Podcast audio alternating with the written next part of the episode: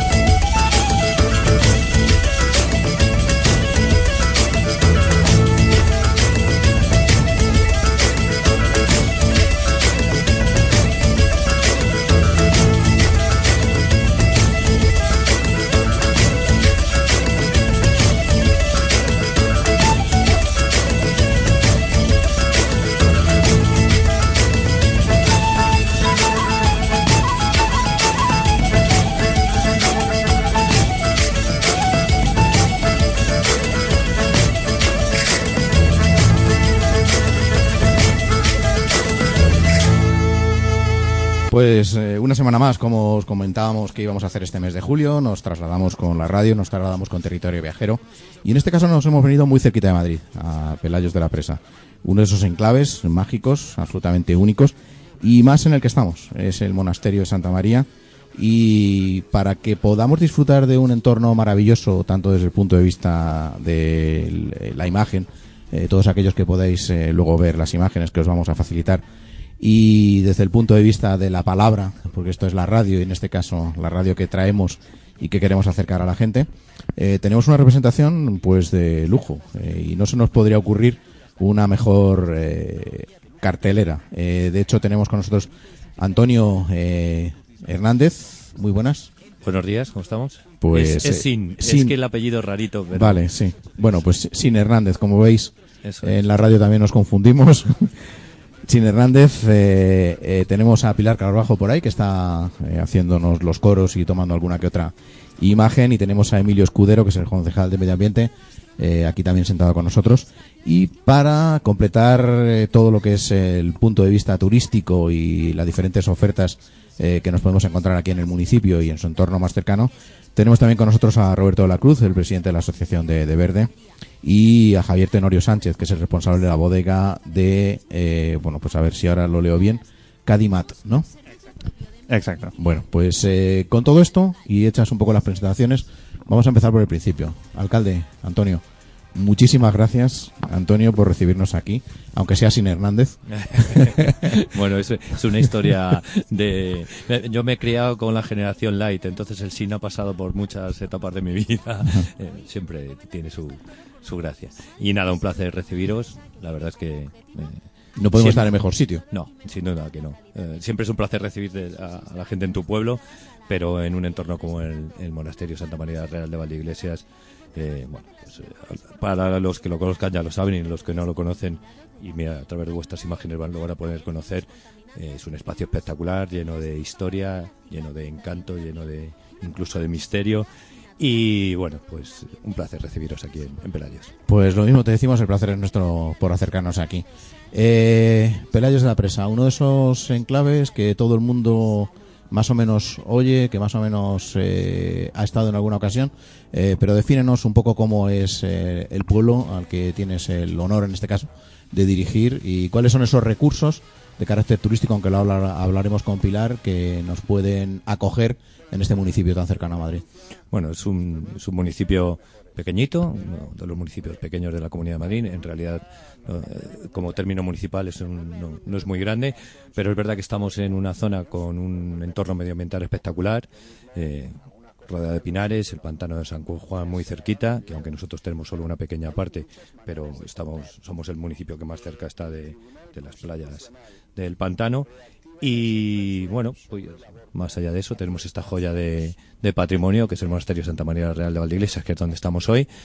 Entonces, pues un poquito de todo. Tenemos esa oferta medioambiental, esa oferta de náutica del pantano, tenemos esta oferta de historia y de patrimonio Y bueno, tenemos un pueblo con unas gentes muy amables y, y, y, encantados de recibir a todos los vecinos y turistas que vienen por aquí y de atenderlos estupendamente.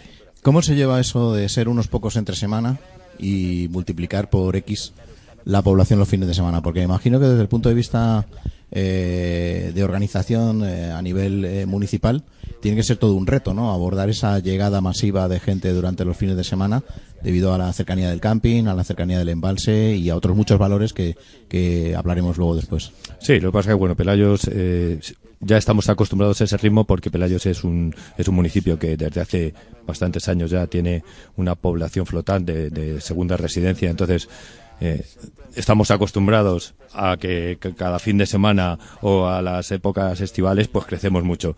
Eh, tenemos los recursos que tenemos, pero aprovechamos todos esos recursos para intentar atender de la mejor manera posible a todos los que nos visitan. A veces es complicado en estas fechas. Ahora mismo, pues pasamos ahora prácticamente estamos por los 3.000 habitantes censados y estaremos ahora mismo en una población de 5 o 6.000 y los fines de semana incluso se incrementa más. Más las visitas, por ejemplo, al pantano, que en estos días hay, hay mucha gente que viene, incluso con la prohibición del baño, uh -huh. pues viene a dar una vuelta o a tomar un rato el sol o a, o a comer en, en, los restaurantes y en los kioscos que hay en, en la zona del pantano es verdad que te complica mucho la vida y que, bueno, pues nos multiplica el trabajo. Pero bueno, ya tenemos ese ritmo cogido de, de hace muchos años. Es verdad que con el tema de la pandemia eh, hemos crecido también en población y sobre todo en gente que tenía aquí su chalet de segunda residencia y que se ha venido para acá a vivir. Nos complica un poco más. Eh, hemos tenido que reestructurar determinados servicios municipales, pero bueno, eh, intentamos dar la mejor calidad posible en una corporación municipal como todas eh, no exenta de dificultad y lógicamente en el que eh, pues todas las concejalías a veces, a veces están eh, duplicadas en una misma persona mm. porque bueno pues las corporaciones municipales son de esas características el hecho de que ahora después de la pandemia haya venido más gente a vivir aquí o tratar de vivir ha incrementado algún en algún caso la dificultad para prestar servicio porque la gente que viene de Madrid a lo mejor viene con el chip de la ciudad y no se dan cuenta que el rural es el rural pese a que no eh, bueno no podemos hacer que el rural sea el urbano tal cual. Bueno, ya te digo que como ya teníamos ese ritmito, bueno, ahora se ha incrementado un poco más y, y también es cierto que todo esto que ha sucedido, esto que ha sucedido en este último año y pico, eh, ha hecho cambiar la forma de pensar y la forma de vivir de mucha gente. Y es verdad que hemos tenido momentos al principio, sobre todo, de mucha comprensión y de mucha empatía con todo y de mucha la gente entender muchas cosas que antes no entendíamos pues por las prisas, por el trabajo. Pero desafortunadamente ya se está olvidando. o sea que eso que oíamos al principio, ¿no? De que la pandemia nos iba a hacer mejores y tal, eh, empezamos hizo, a olvidarlo, nos hizo, ¿no? Nos hizo sí, cuando sí. salíamos a las 8 a aplaudir. A eh, también es verdad que eh, al final, pues hemos, el cambio de vida ha sido muy radical y, y ahora la gente que ya ve otra vez que puede empezar a volver a cómo se vivía antes, pues al final las malas costumbres a veces también vuelven.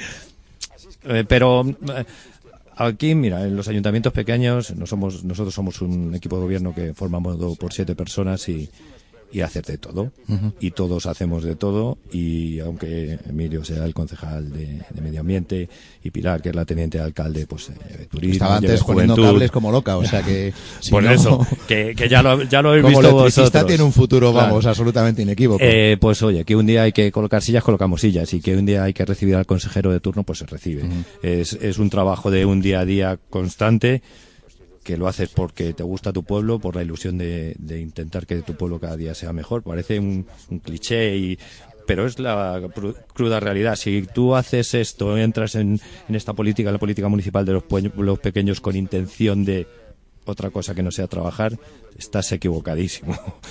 Y para una corporación como la vuestra, que estáis con un eh, potencial público no solo de fin de semana, eh, bañista cuando se mm. puede o con inquietudes de, de, carácter medioambiental, con una joya como esta, eh, ¿no te da un poco de rabia que pase tan desapercibida y que todavía la gente de Madrid pase por aquí diciendo, bueno, ¿y qué es lo que hay ahí? ¿no? Que no tengan, eh, que aunque poco a poco se va conociendo cada vez más, pero todavía no está a los niveles que lógicamente a todos nos gustaría y por eso estamos aquí con la radio. Pues tampoco me da rabia, porque es cierto que el Monasterio Santa María Real de Valdeiglesias es el gran desconocido de la Comunidad de Madrid, pero bueno, eh, ahora es el momento de empezar a difundirlo, ahora es el momento que se han podido hacer una serie de obras que han podido permitir acceder a muchísimos espacios que antes era imposible. Y tampoco creo que sea necesario un gran aluvión de esto no es un edificio, es más para cuidarlo y para respetarlo que para explotarlo. Bueno, nosotros abogamos por la sostenibilidad, ¿no? Y de hecho uno de los lemas de nuestro programa es esa sostenibilidad. Pero sí que podría ser compatible el uso del monasterio con ciertos eventos que en un momento determinado pues también ayuden, ¿no? A, que la gestión y de hecho se están haciendo. Eh, porque al final eh, nosotros somos, un espacio único. Somos un municipio pequeño con los recursos que tenemos, como bien hablábamos antes, eh, tenemos mucho trabajo que hacer y el monasterio tiene esto es un pozo sin fondo al final. esto necesita un cuidado y una atención solo en mantenimiento. Acaba de hablar el alcalde, ¿eh? se nota que, lleva las cuentas y sabe lo que se lleva el monasterio. Es la realidad. es cierto. Sí, sí, es la realidad. Y, el monasterio está gestionado con la fundación, la Fundación Santa María Real de Valdeiglesias.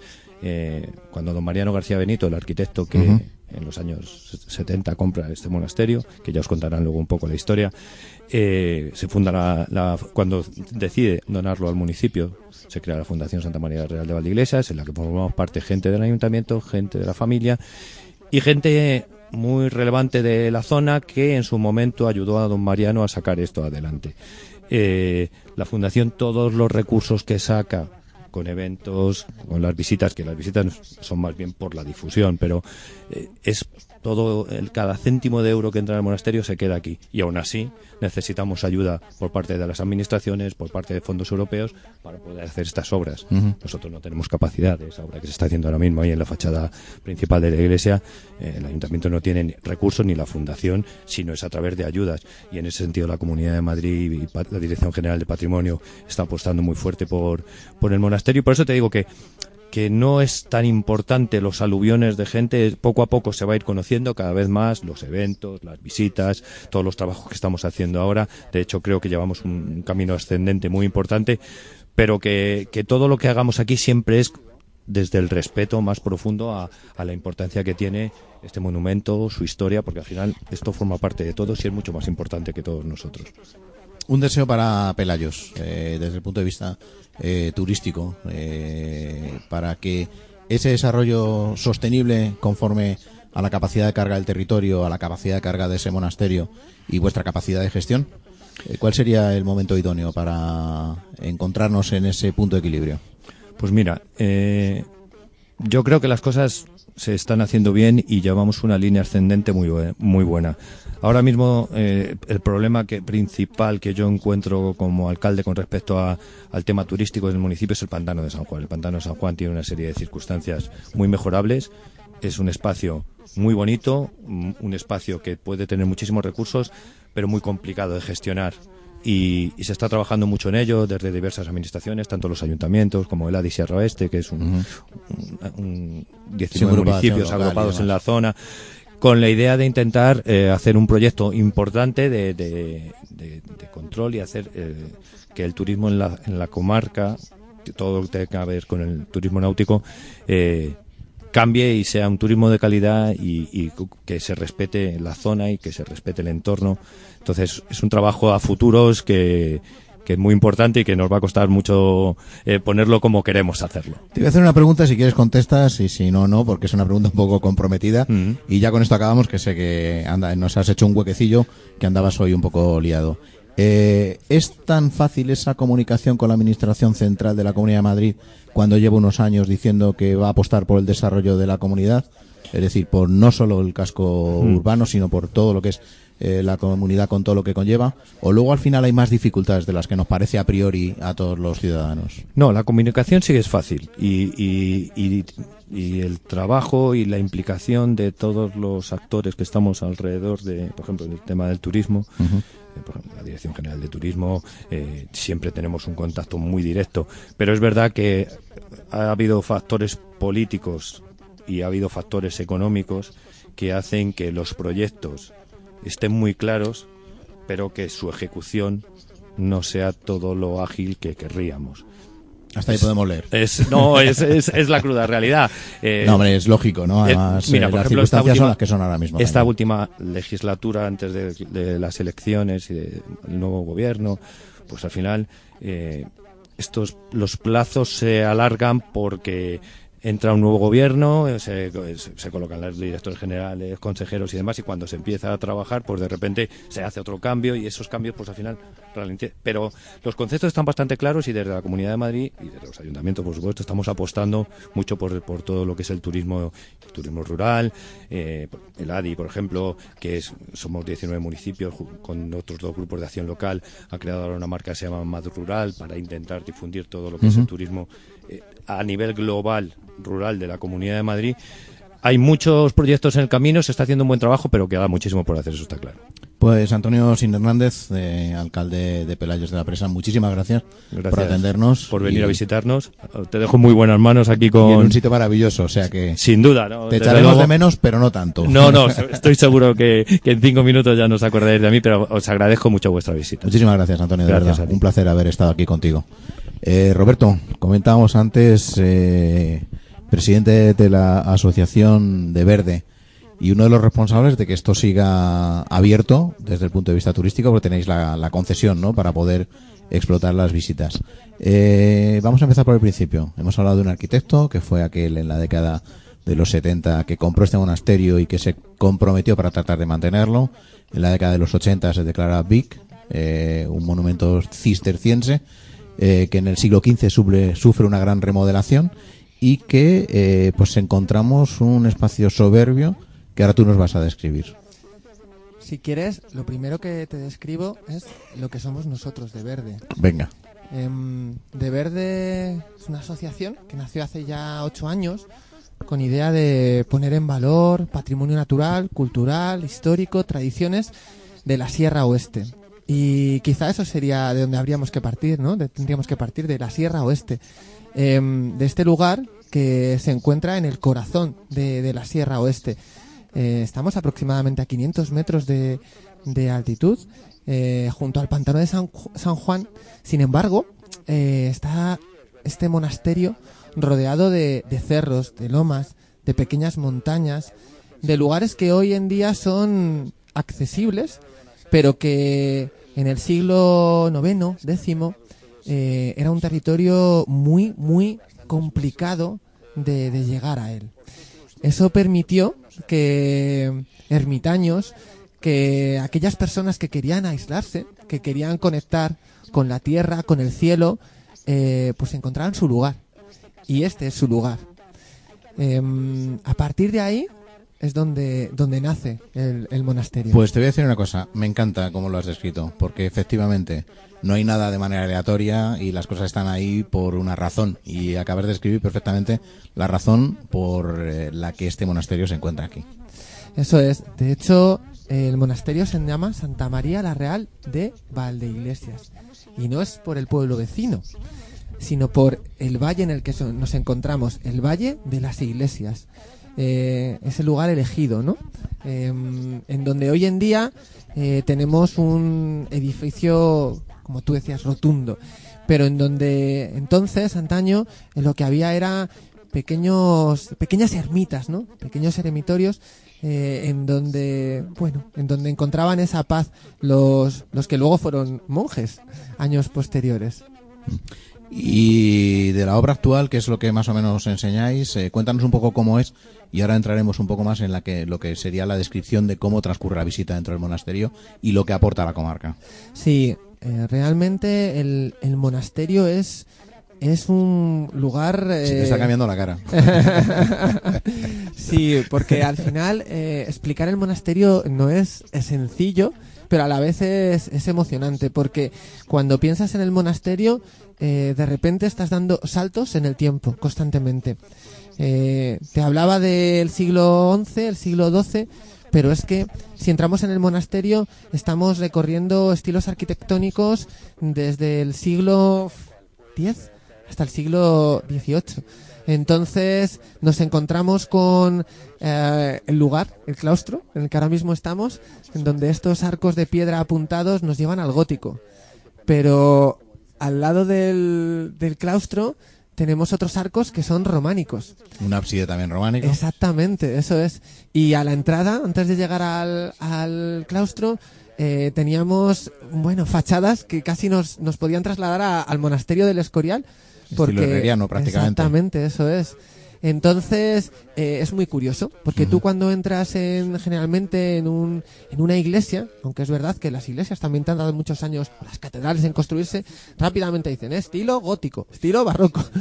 Y no, aquí no sucede eso. Aquí es eh, prácticamente es un viaje a través del tiempo, es, ¿no? A través de la historia de los diferentes estilos arquitectónicos de nuestro país. Claro, porque nos tenemos que imaginar que partimos de, bueno, un- una pequeña capilla eh, mozárabe, eh, del siglo VIII, IX, eh, los últimos restos de esos eremitorios que, que se han quedado enclaustrados, encriptados en el, en el monasterio y que, y que se han salvado. Que incluso los monjes ya en su momento pensaron, no, no, aquí hay que modificar eh, unas normas establecidas a la hora de construir monasterio porque este, este lugar tan especial no puede desaparecer. Y a raíz de, de ese hecho se, se va creando, construyendo un, un monasterio que evidentemente sufre, bueno, pues el paso del tiempo, como nosotros, ¿no? Incendios, eh, una, un auge de- del, del mundo cisterciense y luego finalmente las desamortizaciones, en donde eh, ese declive llega hasta nuestros días en forma de unas ruinas que cuando pensamos en un monasterio eh, y nos imaginamos las ruinas, eh, nos viene, bueno, pues nos viene una sensación ¿no? de decadencia. Sin embargo, yo creo que eso no lo sentimos aquí. Realmente estas ruinas nos muestran la vida, la el vida orgullo, del ¿no? monasterio. El orgullo quizás Eso del es. propio monasterio Eso a es. resistirse para ser olvidado. Exactamente, exactamente. Y yo creo que eso lo estamos consiguiendo. Y en cierta medida esas visitas lo que buscan también es ensalzar eh, lo que hoy tenemos y lo que fue esa vida del monasterio, ¿no? Transportarnos, trasladarnos a, bueno, a un hecho que, que duró muchos años y que esa vida del monasterio no se quedó en el monasterio, que los pueblos que nos rodean eh, hoy son importantes, han ido creciendo, han ido formando una comarca gracias a esos monjes que transformaron un territorio agreste por un territorio más dulce, más agradable, más fácil de trabajar. Eh, ellos no se quedaban solo aquí. Estamos hablando de los del mundo cisterciense. O sea, De alguna manera tenemos eh, cierta obligación moral, ¿no? De devolverles lo que en su momento eh, nos diera, ¿no? Eh, desde el punto de vista de la antropización del, del lugar como tal. sin duda. Eh, ¿Hasta qué punto es indisociable la historia del territorio a este monasterio y qué aporta ahora mismo dentro de lo que es el conjunto de este maravilloso espacio que nos has definido anteriormente eh, para que todo el mundo se haga una idea de, la importancia vital que tiene para Pelayos el que el monasterio siga existiendo aquí? Pues mira, si hiciéramos una mirada desde el aire de, Pelayos, llamaría la atención indudablemente un edificio como es el monasterio y su enclave. Estamos junto a un, antes lo comentábamos, en la Sierra Oeste, junto a un pinar de pino piñonero, un pinar centenario y eh, con un gran río, el río Alberche, hoy en día embalsado, y el río Cofio, que también vertebra la, la Sierra Oeste. Y un mar de un mar verde, un mar de, de- de- árboles, en este caso de pinos piñoneros, un monte protegido. Y dentro de este monte protegido nos encontramos también con un enclave eh, muy llamativo, eh, que sería una zona en donde hay pinturas rupestres. ¿Por qué enlazo con este hecho? Porque al final eh, nos tenemos que dar cuenta que no podemos, como decías, disociar un edificio del entorno. Eh, se ha ido transformando, pero ha quedado parte de ese espacio agreste. Hoy en día podemos visitar el monasterio, em, sentir, palpar lo que era la vida de los monjes y luego meternos en ese espacio agreste, recorrer el pinar, esas moles de granito, eh, esas eh, grutas, cuevas, esos espacios que nos pueden trasladar a ese momento. Entonces es indisociable. Naturaleza, historia, paisaje, tradición. Me imagino que De Verde eh, tiene un compromiso con todos estos elementos que acabas de describir Eso es. y que efectivamente no es solo pasear por el campo, sino interpretar el territorio en el que estamos para entender el por qué están esos pinares ahí y por qué está este monasterio aquí y por qué estamos nosotros aquí hablando precisamente, ¿no? Es decir, es un- Eh, una historia a través del propio ser humano. Yo veo territorio viajero eh, y veo estos lemas, ¿no? Soste- sostenibilidad, compromiso, responsabilidad, territorio y diversidad. Mm, Los compro.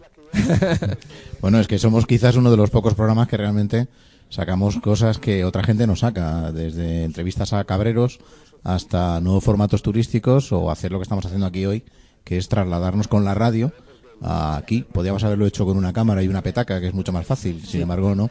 Queremos que la radio también se comprometa y ese compromiso de sostenibilidad y ese apoyo al territorio pues sea una realidad. Pero vamos a hablar de vosotros, que nosotros tenemos nosotros los micrófonos para hablar todo el tiempo que nos dé la gana. Eh, cuéntanos de Verde qué es eh, exactamente y qué es, cuál es vuestro compromiso. Aunque te- ya te estoy viendo, pero cuál es vuestro compromiso real. Eh, pues mira, nosotros em, sobre todo lo que queremos es, tenemos una enorme vocación eh, vinculada a la, vamos a llamarla educación ambiental. Que lo que Bendita palabra. Ahora hablaremos con Emilio porque aquí Sí. tiene una tarea importante Sí. con el, el pantano. Así que nada, esa parte se la encalomamos a él. Fenomenal. Pero eh, algo muy importante y que siempre queremos nosotros trasladar es la interpretación. A veces eh, hablamos de que intentamos ser los ojos del que nos acompaña. Eh, todos vemos, todos miramos, pero no todos somos capaces, porque no tenemos por qué tener ese conocimiento para extraer la esencia del lugar al que en el, lugar en el que nos encontramos. Pues quizá intentamos poner ese granito de arena para ver si lo conseguimos. Y cuando acabamos de hacer esa visita, que mm, las personas eh, de alguna manera se encariñen. Eh, estuviera aquí mi compañera Cristina diría se enamoran. A mí me, palabra, me parece una palabra muy potente, pero de alguna manera sí que genera un vínculo con el espacio que estamos recorriendo. En este caso, indudablemente, con el monasterio y con su entorno, el conjunto, el conjunto de Pelayos. Eso es lo que buscamos. ¿Qué implica al final eso? Eh, aunque sea Emilio el que lo cuente. Si al final tú conoces, valoras, cuidas, todo lo demás viene solo. ¿Cómo vas a eh, hacer, hacer un graffiti? Esa es una de las frases que más decimos. Lo que no se conoce, no se ama y Sin no se duda, protege sin ni se fomenta, ¿no? Eso es. Ujú. y, y también, antes hablabas del. eh, y estamos muy empeñados en el tema de lo rural. Nosotros creemos en, en- en el mundo rural y creemos que de alguna forma el turismo puede aportar. Pero tenemos que ser muy respetuosos con los que viven en ese lugar. Antes comentabas el cabrero, Bueno, ¿no? uno de los ODS precisamente es el respeto a la gente que está en el territorio, ¿no? Que a veces eh, nos colocamos la etiqueta de los ODS, que yo ya me lo estoy quitando, porque se, se empieza a encasillar a la gente dentro de una ideología política y no tiene nada que ver con la política, Para porque nada. eso es un movimiento que surgió antes. Había un eh, objetivo 2020 que se ha trasladado al 2030 y que hablaba precisamente de ese tipo de, de argumentos, lógicamente. Eso es. Eh, de alguna forma tenemos que ser conscientes de que en, en un territorio viven personas que viven del campo, que el sector primario, nosotros todos eh, nos alimentamos de este sector, del, del primario, y por otro lado, que es lo que al final permite que el campo siga vivo.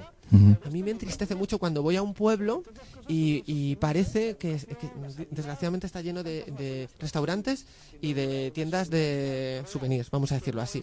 Digo, qué pena, este pueblo le falta vida, el turismo es importante, pero también le fa- necesitamos eh, al final que haya un tractor, pero que no esté de decorado. Que haya Para paisanaje, ¿no? la- Un paisaje y el Sí, paisanaje. eso es, eso es, eso es. Correspondiente. Eso es. Yo creo que, que en, la Comunidad de Madrid eso todavía es posible. Estamos en un buen momento, eh, igual que hablábamos antes eh, con Antonio de ese, de ese buenismo que se nos va pasando paulatinamente. eh, ahora pues todo el mundo habla de ese respeto a lo medioambiental, ahora ya pues todos los anuncios de televisión eh, hablan del medio ambiente, aunque sigan haciendo lo mismo pero con otro nombre. Eh, ¿Crees que se nos pasará también esta moda o el respeto al medio ambiente eh, ha llegado para quedarse? Porque luego uno ve que la gente viene a bañarse y deja las bolsas de basura. Y si no, que, que se lo cuenten a los del ayuntamiento. Eh, es una reflexión, bueno, eh, muy interesante. Yo me eh, compro también, compro también esta moda. Eh, siempre he dicho, a lo mejor suena un poco demagógico, pero que si no existiera el calentamiento global, habría que inventarlo. ¿Por qué? Porque es lo que nos permite tomar conciencia de que no podemos llegar a eh, exprimir el planeta Tierra todo lo que nos dé la gana. No, no es posible. O sea, nosotros estamos aquí de prestado y nos tenemos que dar cuenta de que es así. Cuando vamos al bosque, nosotros eh, no es nuestra casa, es el hogar de las plantas y de los animales. Eh, y desde, desde, desde, desde ahí lo tenemos que mirar lo tenemos que observar y tenemos que pasear. Creo que, que sí que tenemos una cierta conciencia que se va a quedar aquí. Yo estoy seguro de ello. Que mm, queda mucho recorrido, muchísimo, pero muchísimo. Pero que ya poquito a poquito va entrando en, en la mentalidad de cada uno de nosotros, sí, sí que lo creo. Pues eh, también te lo compro, eh, nos quedamos con ello y ya para terminar, ¿dónde tenemos que dirigirnos para saber qué es lo que hacéis y para poder eh, disfrutar de tu pasión, ¿no? Que además veo que, aparte del calor que ya empezamos a pasar, se te ilumina la cara y no es del sol. Bueno, eh, luego lo va a describir muchísimo mejor eh, Pilar, pero eh, como bien sabéis, eh, tenemos la, la fundación. Eh, entonces en la web de la fundación aparece toda la información, la, forma de reservar. Eh, como estamos, eh, como decía Antonio el alcalde, poco a poco en ese, en ese ámbito ascendente y creciendo pero despacio, que es como queremos hacerlo, pues lógicamente iremos ampliando la, la oferta pero mm, cualquier persona que acceda a través de un buscador al monasterio de Pelayos directamente va a encontrar información necesaria para poder hacer las visitas libres, autoguiadas o guiadas con nosotros. Pues Roberto de la Cruz, muchísimas gracias por atendernos y que sigáis con esta labor encomiable, dura y que se prolongue en ese tiempo que... Pero, pero muy grata, muy grata. Bueno, pues eh, eso me alegra, porque eso significa que todavía estamos enteros. Nik ere territorio viajero entzuten dut. Yo también escucho territorio viajero.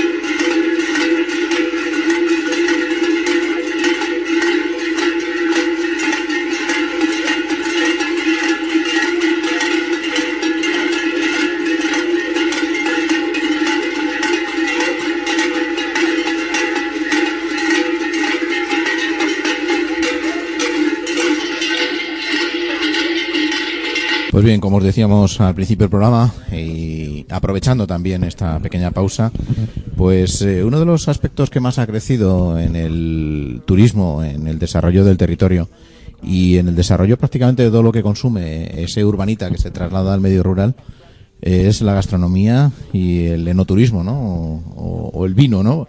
Hablando así de una manera sencilla. Y- Exacto, sí. y para eso, pues tenemos con nosotros a Javier Tenorio Sánchez, que es el responsable de la bodega Cadimat, Cadimat, eso es. que antes me estabas diciendo que era la casa de los locos, ¿no? Pero ¿en qué idioma? ¿En qué idioma? Esto viene, bueno, a raíz de bueno, uno de los fundadores de la bodega, Paolo Armando, es viene del Piamonte.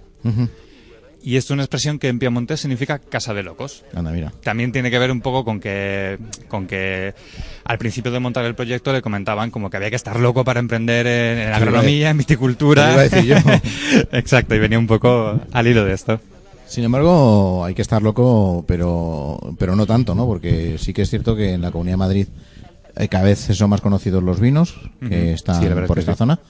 Cada vez se hacen mejores vinos. De hecho, hace no mucho entrevistamos al presidente de la asociación de, bueno, de la DEO, de los vinos de Madrid, y decía que había crecido de manera exponencial. Y sí que es cierto que uno que le toca viajar también por cuestiones laborales haciendo de guía por ahí, por estos montes de Dios, pues vas encontrando que los vinos de Madrid van encontrando un espacio eh, cada vez más marcado. Cuéntanos un poco, porque de vinos todo el mundo habla, todo el mundo sabe, todo el mundo entiende, su vino es el mejor, pero cuéntanos el porqué del vino en la Comunidad de Madrid, porque tiene unas características muy concretas y precisamente eh, el tipo de suelo que tenemos aquí produce unos caldos muy distintos. Exacto, bueno, aquí el vino es, ya que estamos en este entorno, es una, es una cosa tradicional, vamos, de, de toda la vida, seguramente que tenga que ver con el origen del, del monasterio. monjes seguro que plantasen tenían- las primeras viñas. Seguro, vamos. Y más los cistercienses que apostaron por ello.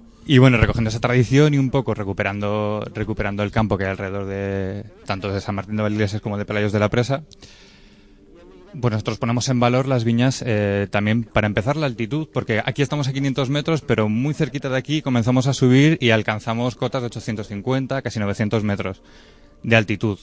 Esto acompañado con los suelos graníticos de la zona, que, dan un- que le dan mucha personalidad, le dan mucha elegancia y mucha mineralidad a los vinos y a su vez con su clima más templado del que podría parecer. Aquí estamos en una, en una media de temperatura de 14 grados aproximadamente, lo cual realmente para la Comunidad de Madrid y para, para el interior es una media bastante, bastante baja. Es cierto que los, los, eh, los cultivos son de secano y tenemos unas precipitaciones aproximadamente de 300 milímetros eh, anuales, que es un poco el límite inferior, lo cual hace un poco un pequeño estrés hacia las viñas, lo cual hace que también tengan que esforzarse más y marcan más el carácter de los vinos de la zona.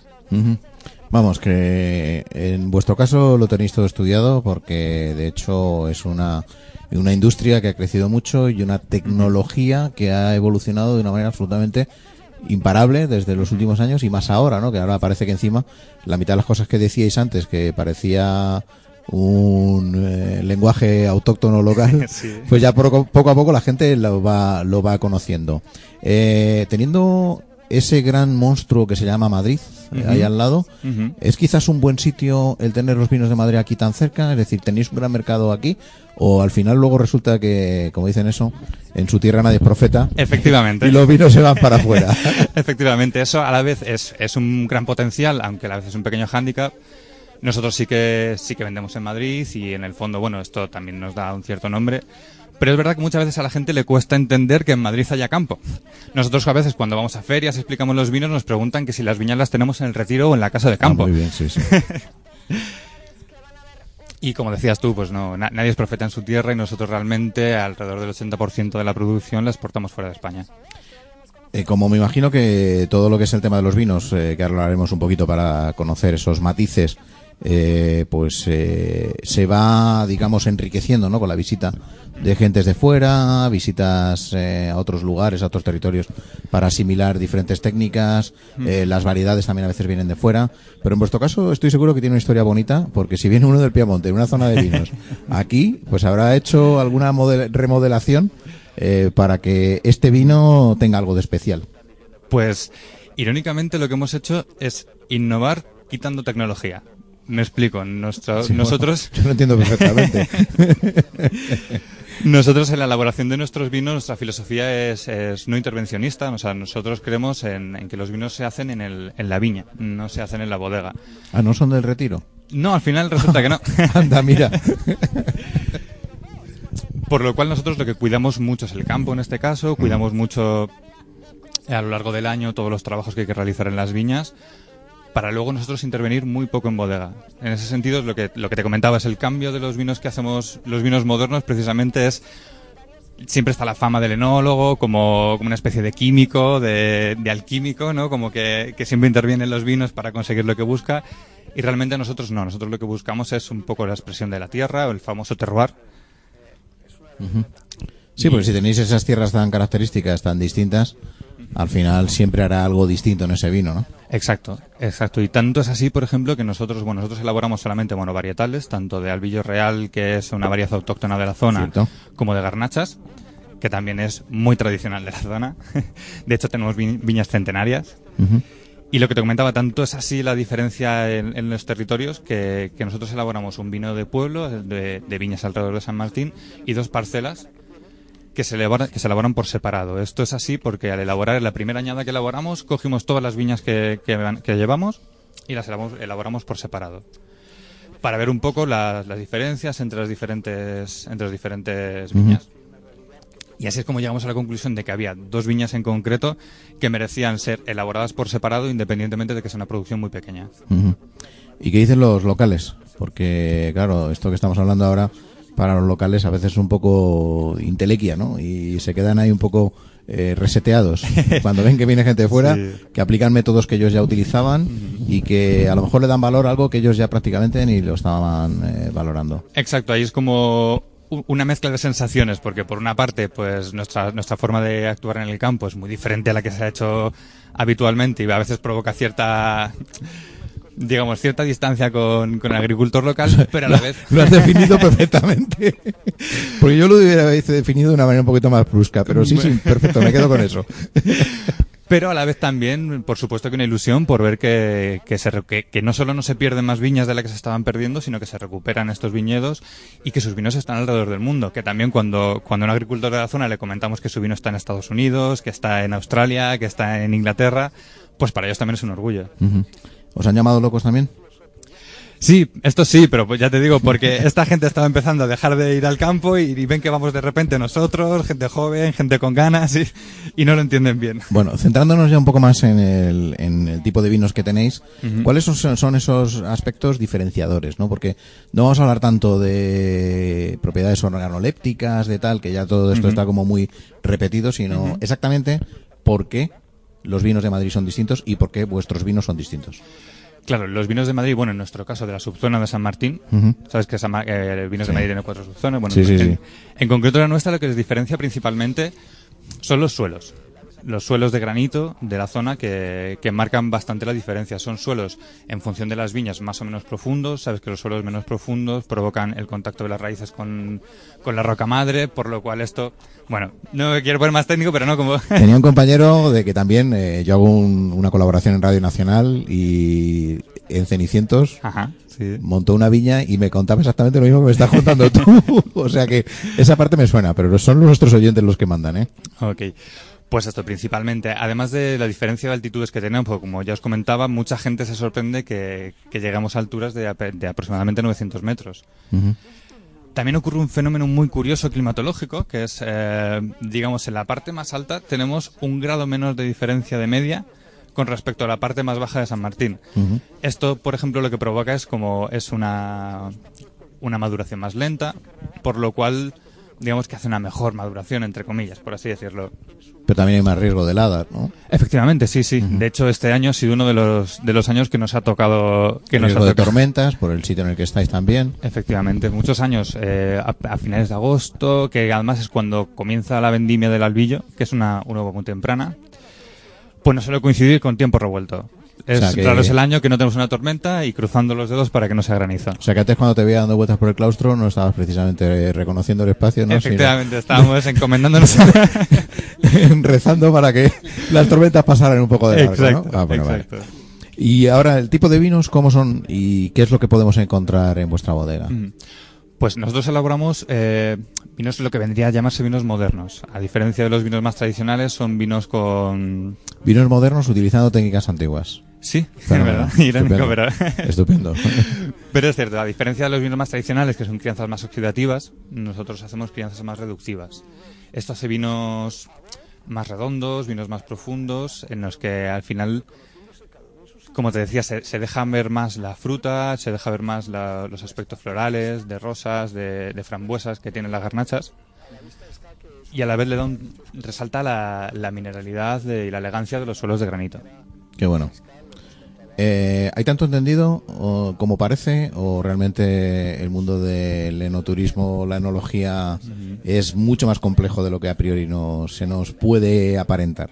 Pero es lo bonito que tiene el vino realmente, que es una cosa... Una ciencia que nunca acaba, ¿no? Efectivamente, es, es que es casi como un fractal, esto no, no acaba nunca. Tenemos desde... Y a, a la vez también es- está muy cercano a todo el mundo, pero cuanto más quieras profundizar, más lejos vas a poder llegar. O sea, es una cosa muy accesible y a la vez muy, muy complicada si realmente te lo tomas en serio. Y ahora también un poco parafraseando lo que decíamos anteriormente, estamos en un buen momento para los vinos. Ese momento ha venido para quedarse, porque antes parecía que todos los vinos que venían de fuera o vinos ya con una, eh, digamos, marca reconocida, como puede ser un Ribera o puede ser un Rioja o cualquiera de ellos, eh, pues parecía como que estaban en el top y sin embargo ahora han venido un montón de denominaciones, subdominaciones y subzonas, ¿no? Que han ido desbancando esa idea. ¿Estamos en un buen momento para el vino? ¿La, La gente verdad- está dispuesta a pagar lo que realmente vale? La verdad es que la sensación es que sí, la sensación es que, es que esto cada vez va cogiendo más, más ritmo, que cada vez vamos interesando más a la gente y también un poco a todo tipo de públicos, también a la gente joven, se va interesando más por, por los vinos, por la complejidad que tienen, por lo interesante que pueden resultar y en un momento dado O sea que ya salimos, empezamos, eh, bueno, cuando digo a la gente joven, quiero decir otra gente que también Bueno, sí, más sí, joven sí. que nosotros.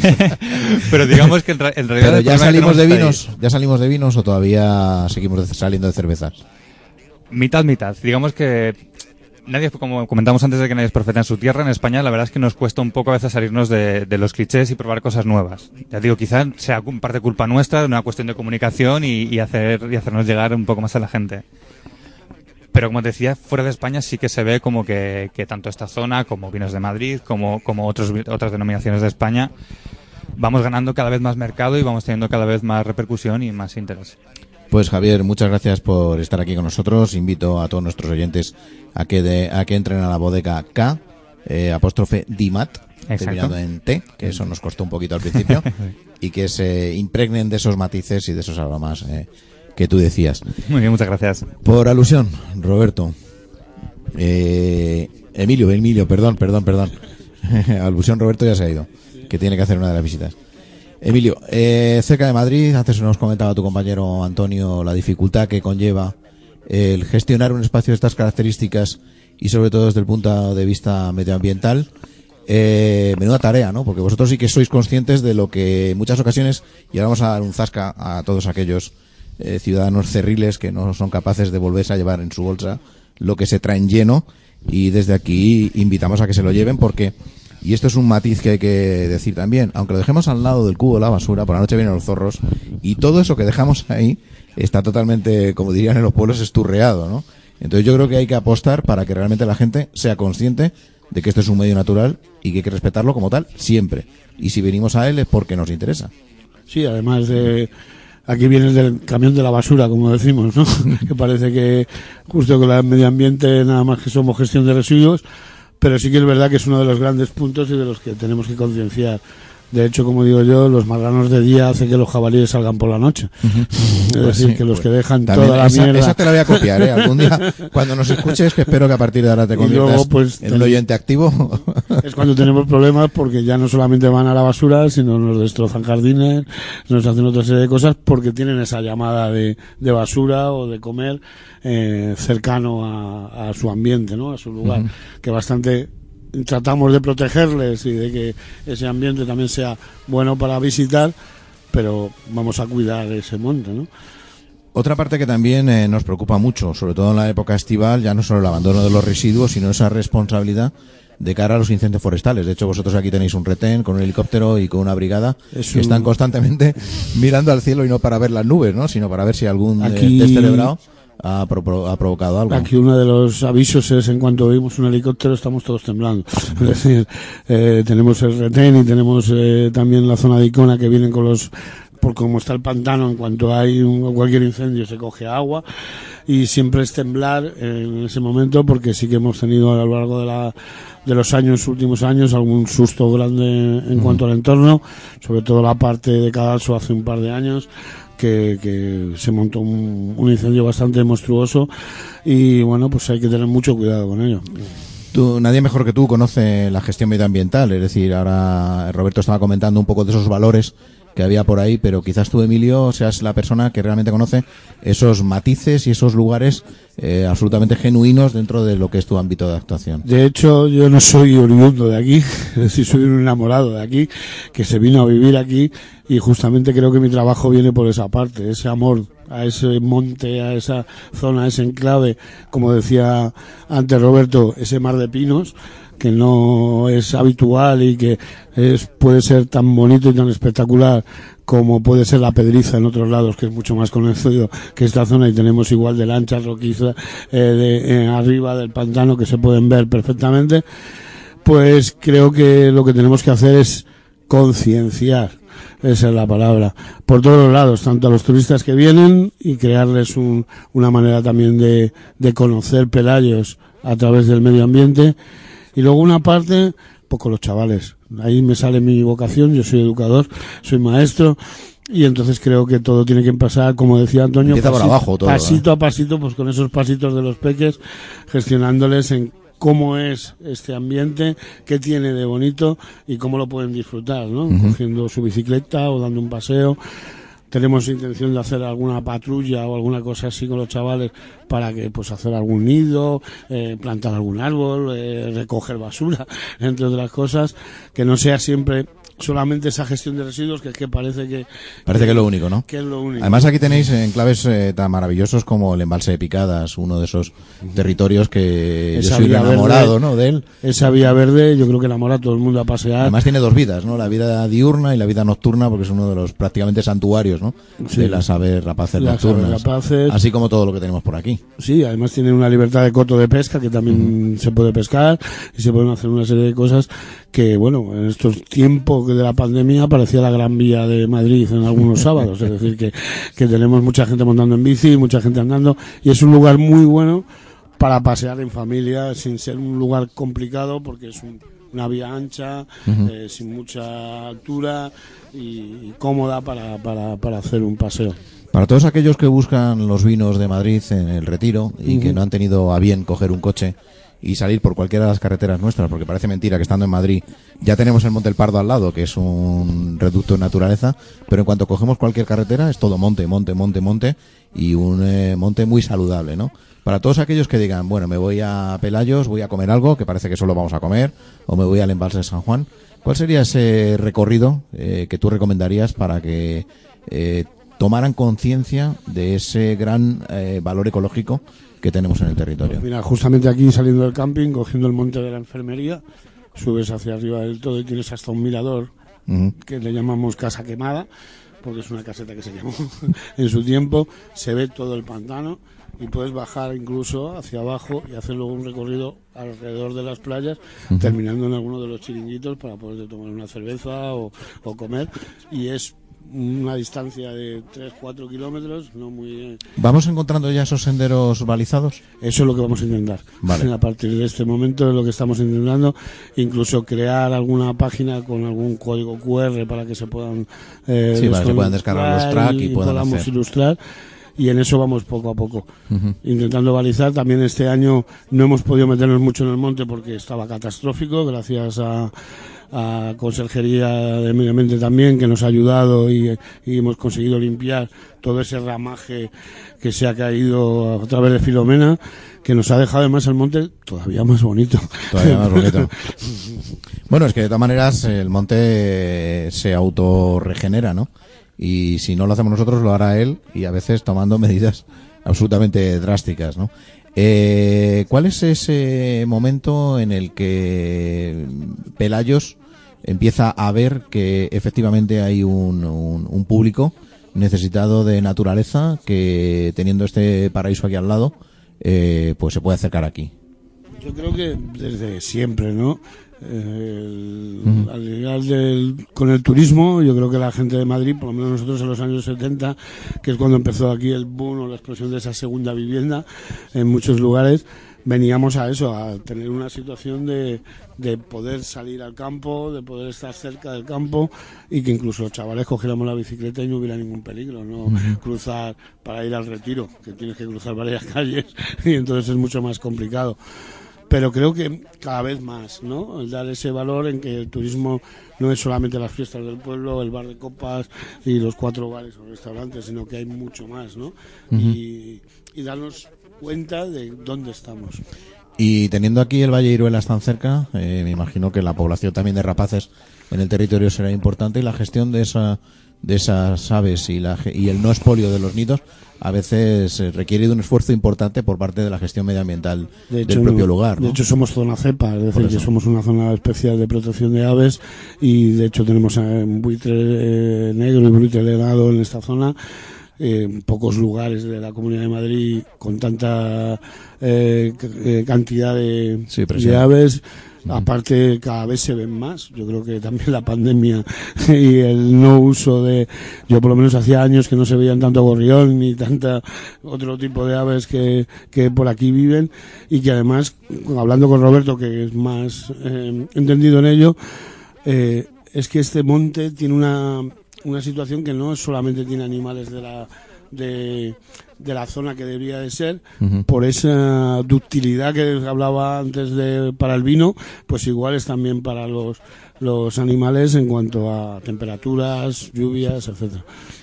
Pilar Carbajo, teniente alcalde y concejal de, de turismo, ¿no? De cultura. Sí, de turismo. De, cul- de turismo. Sí. Eh, ¿Crees que el lugar en el que nos eh, encontramos puede ser uno de esos eh, centros de información para que no solo mm, reconozcamos un espacio soberbio como es este a nivel arquitectónico, sino que también eh, valoremos otros eh, otros aspectos, como bien decía Emilio, de lo que tenemos aquí a nuestro alrededor? Hombre, esto es una puerta de entrada a la Sierra Oeste. Al final, volviendo, nosotros estamos en Pelayos. Para nosotros Pelayos es pues una maravilla. Que hemos, algunos somos de, nacidos aquí, otros pues eh, han venido y se han enamorado de Pelayos y son tan pelayeros como los que los que tenemos pues eh, familiares eh, de toda la vida aquí. Y tenemos un entorno privilegiado y, y que no es solo Pelayos. Eh, y este monasterio, en su momento, posiblemente fue el inicio de esta comarca. Y, y a nosotros nos encantaría que a través de este monasterio, junto con otras joyas que tenemos eh, en la comarca, pues se pusiera más en valor todo lo que tenemos aquí. Estamos a una hora escasa de Madrid. Eh, 45 minutos he tardado esa mañana. Nada, es que no se tarda Madrugando nada. un poquito, porque es un una carretera un poquito complicada, pero bueno, madrugando Sí. un poquito eh, llegas en 40, 45 pero, minutos. pero sales de y, y de hecho bueno pues quizá esta esta pandemia que hemos vivido nos ha enseñado a valorar y yo sí creo que nos vamos a quedar con, con algo positivo aunque volvamos a las malas costumbres como antes comentábamos pero nos vamos a quedar con algo positivo de valorar más lo que tenemos lo que tenemos cerca. Eh, tenemos muchas cosas que, que como dicen te vas de viaje, te vas fuera y a conocer sitios y, de- y- y luego te das cuenta que aquí tienes pues una joya arquitectónica como, como es esta. Lugares como tienes- este, eh, yo que doy unas pocas vueltas, eh, te puedo decir que no hay muchos, ¿eh? Bueno, pero tienes sitios eh, pues que tienen su historia, que tienen su encanto, que tienen su querer ir a verlos. Y nos damos cuenta que aquí tenemos pues este monasterio que es una maravilla. Tenemos el, el castillo de, de San Martín de Valdeiglesias. En Cadalso tenemos eh, el, el palacete. O sea, tenemos muchos sitios que no nos no los llegamos a valorar quizá todo lo que lo que deberían. Eh, tenemos vinos que no te tienes que ir a hacer un viaje de pues tres horas desde Madrid para poder ir a ver una bodega, ir a ver unos viñedos, ir a disfrutar, Disfrutar de la naturaleza, aprender cultura de la en un monasterio.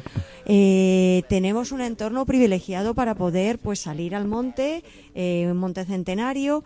Mm, Bueno, es que tenemos tenemos todo. Yo creo que, que- ¿Y que qué podemos hacer para que una parte de ese gran público que viene aquí al pantano de San Juan eh, no venga solo al pantano a intentar bañarse cuando no- a lo mejor no se puede, sino que también, eh, incluso eh, como eh, visita recurrente, puedan conocer el territorio?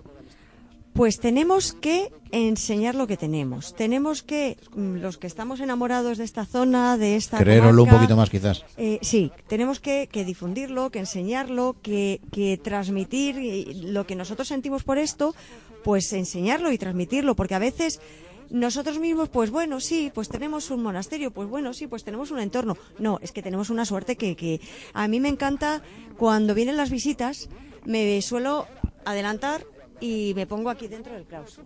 O sea, que eres como el jefe infiltrado. Eh, sí, me, me, me, me pongo para ver las caras. ¿A que sí? Y cuando ves las caras, cuando entran aquí, Me imagino que se ponen como tú esta mañana cuando hemos empezado a poner cables por ahí como locos, ayudándonos como no, esta mañana una estábamos corriendo, desesperada. estábamos intentando pues poner... Una cosa, eh, ahora últimamente se están buscando enclaves de estas características para hacer eventos de carácter corporativo que no generan esa presión, eh, a veces inadecuada, pero que sí ponen en valor no solo el espacio, sino el territorio. Eh, ¿Se están ya, ya dando ese tipo de eventos o todavía tenemos que trabajar un poco para llegar a ese punto? Eh, estamos ya trabajando en ello. En el monasterio, desde tanto desde el ayuntamiento como desde la fundación, una de las formas de bueno pues de poder tener recursos para luego seguir invirtiendo en, en el monasterio es eh, realizar alquileres para, para distintos eventos.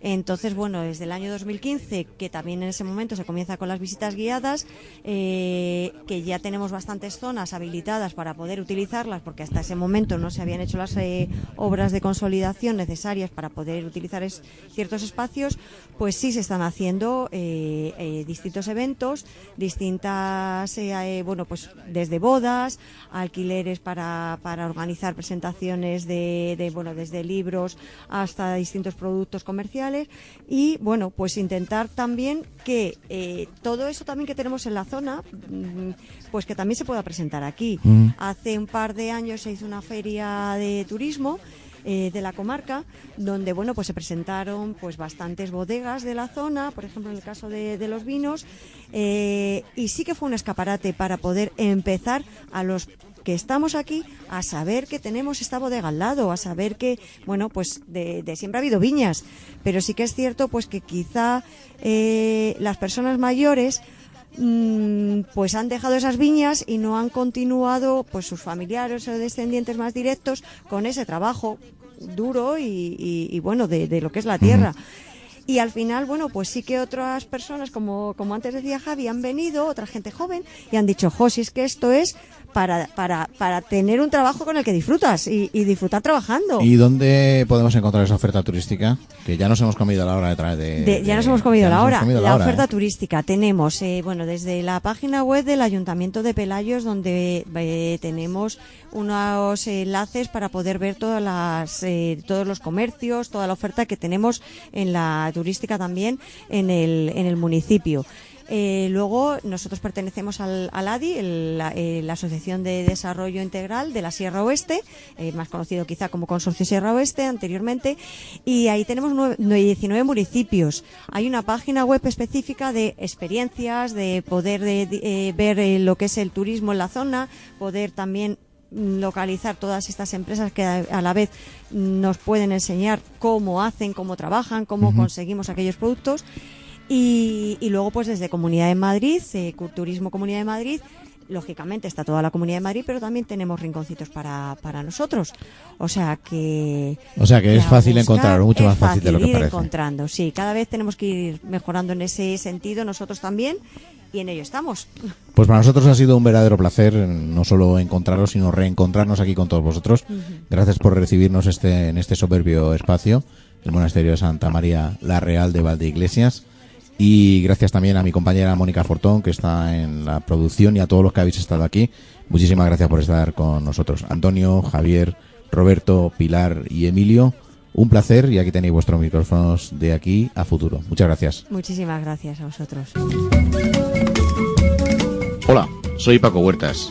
Te espero todos los lunes de 7 a 9 de la tarde en un programa de turismo, sostenibilidad, donde hablaremos del sector y te llevaremos a los rincones más desconocidos y singulares. Ya sabes, territorio viajero todos los lunes en Libertad FM.